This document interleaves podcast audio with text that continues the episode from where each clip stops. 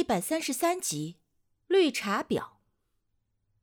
无忌说：“我有的时候就是太单纯了，总是把所有人都往好了想，但是却忽略了这其中总会有那么一些图谋不轨之人。”我看着那枚铜钱，回忆起昨晚跟张小梅聊到一半的时候，我起身去了一趟洗手间，而在那个时候，我的外套就搭在椅背上。很有可能这个东西就是那时候趁机放在我兜里的。试想着，如果我不是跟无忌暂时的同居，如果不是无忌能够察觉到这些鬼怪冤孽，那我现在恐怕还一直背着那个东西。要是长时间没有发觉处理的话，还不知道会演变到什么地步。昨天无忌就说过，我的体质更适合做过阴人。所以就让我少与张小梅接触。当时我还觉得这张小梅可怜的很，没想到这么快就风水轮流转。要不是发现的早，被可怜的那个人就要换成是我自己了。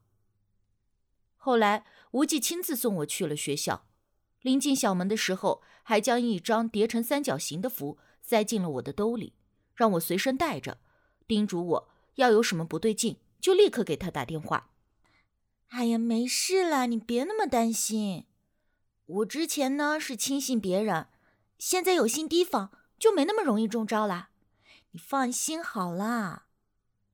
我笑着对无忌摆了摆手，转身便进了学校。而在转身的那一瞬间，我脸上的笑容消散不见。走到座位上，我刚放下书包，丁力就一脸八卦的凑过来跟我说：“哎，青儿。”你知道不？那个张小梅她回学校上课了，说是为了准备月底的考试来着。不过他们班里的同学谁都不愿意坐她旁边，都隔着老远。我估摸着，这个张小梅会降数的事儿，一定是在私底下传开了的。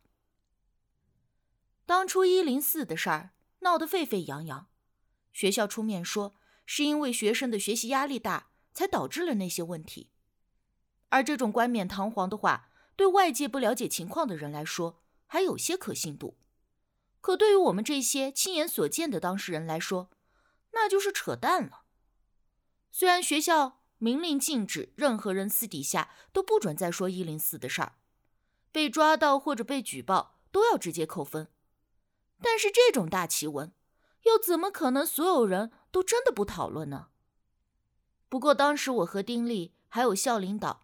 知道了，张小梅用的是降术，但是对于一零四那几个受伤的女孩，学校领导也不知道是怎么解释的，但是肯定不会说实话就对了。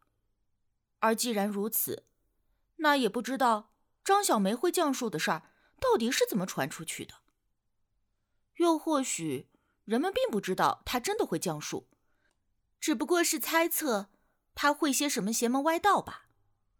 我如此想着，千儿，千儿，想什么呢？都愣神了。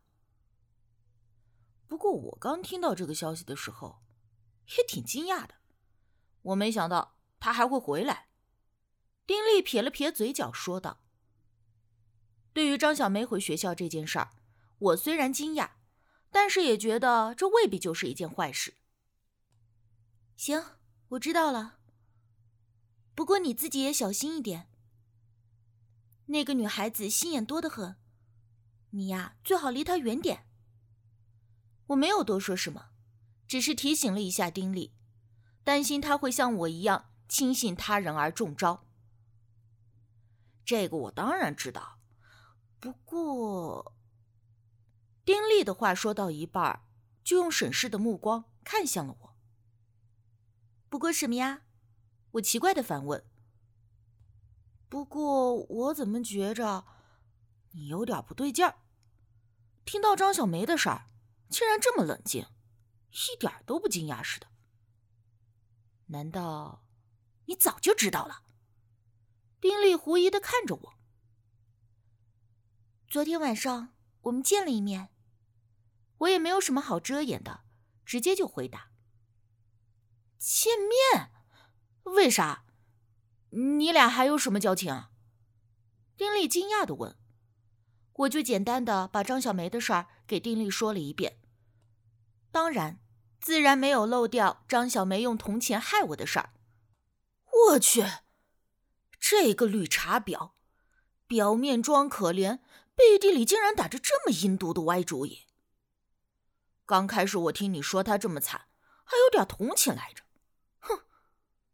丁力恨恨的道。我则是自嘲冷笑。算了，是我自己大意。不过这笔账，我早晚会跟他好好的算一算。丁力一听就来了兴趣，问我打算怎么修理那个张小梅，并且提议一定要让她当众被揭穿真面目，那才叫解气。我们先对付了考试再说吧。我说着就把书一撂，都摆在了桌子上。丁力还有点悻悻然，但是事情并不是我想的那么简单。我以为这个张小梅恶意陷害了我之后，必然就会有做贼心虚的心态，但这会儿不但没有做贼心虚，还堂而皇之的和我打招呼、套近乎，一副好朋友、好闺蜜的模样。走廊上的人不少。张小梅特别主动、热情的，大老远就冲着我挥手。庆生，我听到他的声音，都立刻一阵头皮发麻，那是一种极为反感的感觉。而他在学校如今也算是个名人，虽然大家都没有证据说一零四的事儿就是他做的，但是私下讨论传闻都是与他有关的，所以他这么一个明星。对我如此热情，顿时引来了所有路过人的目光。两侧的学生们看看他，又看看我，然后就是交头接耳的窃窃私语了起来。他这样的态度，保不准会让有些人误会我跟他是一伙的。这种感觉还真让我觉得恶心。我冷着脸扫了他一眼，没有理会，戴着耳机继续的往前走。在考试之前，我不想节外生枝。毕竟我还是个学生，总要以学业为重。但是这个张小梅好像半点眼力劲儿都没有，看不出来我对她的厌恶，还紧着两步近乎小跑的凑了过来。青山姐，我刚才叫你呢。我停下脚步，定定的看着她。我这人算是个老好人的脾气了，很少会真正的去讨厌一个人。但若是真的讨厌起一个人来，那是绝对不会客气留情面。我跟你很熟吗？我冷着脸问。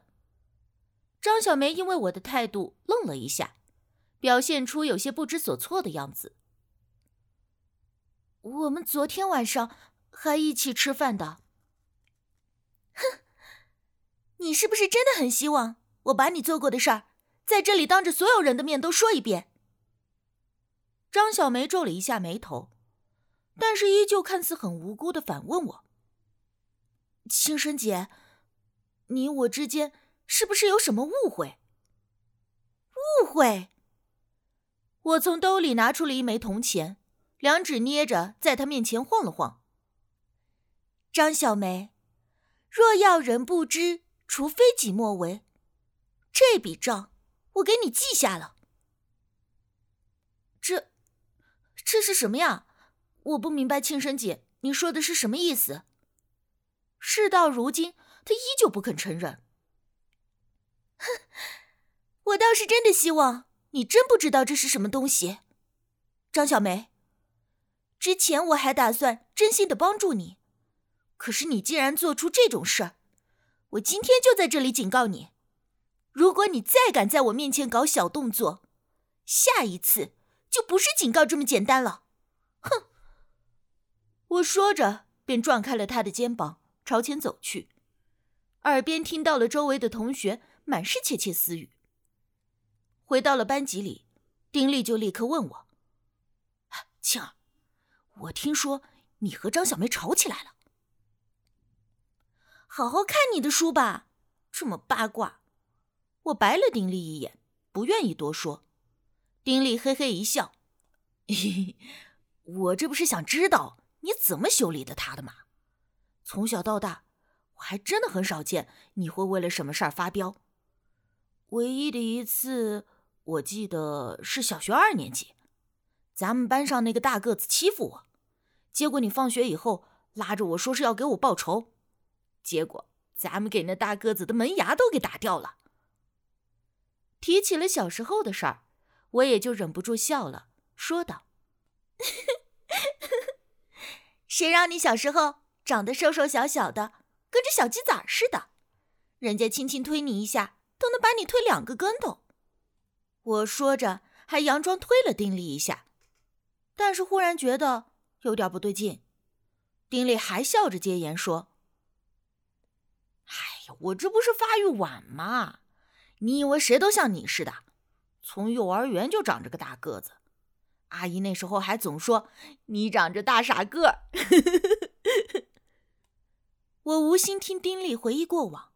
而是伸手一把握住了他的手。丁力看着我如此举动，突然愣了一下。你……